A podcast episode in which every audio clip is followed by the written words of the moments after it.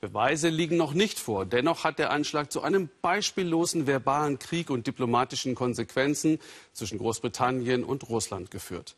Will Mirsajanov, Mitentwickler der Nervengiftgruppe, lebt seit langem in den USA. Er sprach mit Mareike Aden über Novichok und das streng geheime Programm dahinter. Seine Vergangenheit als Chemiker in der Sowjetunion lässt ihn nicht los. Wilmir Sajanov spricht in diesen Tagen oft mit Ehefrau Gail über diese Zeit. 26 Jahre lang hat er am Institut für organische Chemie und Technologie in Moskau gearbeitet und unter größter Geheimhaltung Novichok mitentwickelt. Dass dieses Nervengift in Salisbury zum Einsatz gekommen sein soll, ein Schock für den 83-Jährigen. Ich habe diese Waffe zwar nicht erfunden, aber ich war an allen Schritten der Entwicklung dieses Nervengiftes Novichok beteiligt. Bis hin zu dem Moment, als es zu einer Waffe für die Sowjetarmee wurde. Ich trage also Verantwortung und ich fühle mich schuldig. Am Rande eines Waldes nahe Princeton in New Jersey lebt er seit 1995 im Exil. Denn schon Anfang der 90er quälten ihn Gewissensbisse. Damals noch in Russland warnte Mirsajanov in Zeitungsartikeln von Novichok. Deshalb kam er wegen Geheimnisverrats in Haft. Erst auf internationalen Druck hin durfte er ausreisen. Später veröffentlichte er vertrauliche Dokumente über Novichok, um vor diesem grausamen Gift zu warnen. Mirsajanov ist überzeugt, nur Russland besäße die Expertise für einen solchen Angriff. Ohne hochqualifiziertes Personal, ohne Labore und ohne die Erfahrung, wie es sie an unserem Institut gab, ist so ein Anschlag gar nicht möglich. Deshalb bin ich sicher, dahinter steckt Russland. Auch Großbritannien ist von der Schuld Russlands überzeugt. Stichhaltige Beweise haben die Briten bisher keine vorgelegt. Die Bank, auf der die Opfer kollabierten, ist im Fokus der Ermittler. Russland betont, mit der Vergiftung des Doppelagenten Sergei Skripal und Tochter Julia habe man nichts zu tun. Ein Hauptargument Russlands, man habe seine Pflichten erfüllt und zwischen 1997 und 2017 alle chemischen Kampfstoffe unschädlich gemacht, unter internationaler Aufsicht.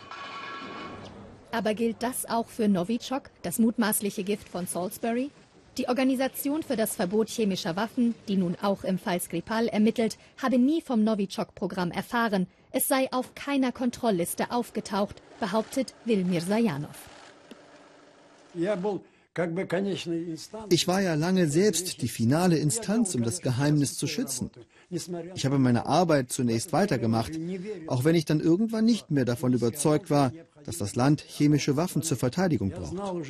Ich wusste da schon, dass diese Nervengifte vor allem eine Gefahr für Zivilisten, also unschuldige Menschen sind.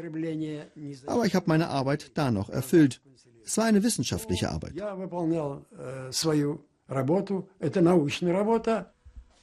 Dass seine späteren Veröffentlichungen und Warnungen dann auch vom Westen ignoriert wurden, hat Mirsajanov wütend gemacht. Novichok muss unter internationale Kontrolle gestellt werden. Das heißt, es muss auf die Liste der verbotenen Nervengifte gemäß der Chemiewaffenkonvention. Das ist mein Ziel. Wenn das nicht geschieht, kann ein weiterer Anschlag, hinter dem ein Staat steckt, nicht ausgeschlossen werden. Im russischen Staatsfernsehen ist der Fall Skripal Topthema. Mal wird gefragt, ob die Skripals sich nur eine Lebensmittelvergiftung holten oder andere Länder werden beschuldigt. Auch Wilmir Sajanov ist Thema. Auf mehreren Sendern wird er als Lügner bezeichnet und wegen seiner Veröffentlichungen über Novichok als mitschuldig gebrandmarkt. Für Mirsajanov ist das Teil der Einschüchterungstaktik der russischen Staatsmacht, sowie der Anschlag selbst.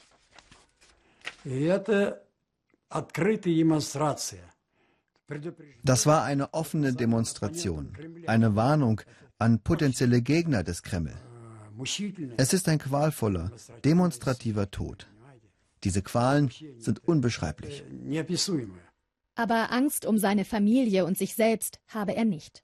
Und Schweigen über das grausame, einst so geheime Nervengift will der 83-Jährige auch in Zukunft nicht.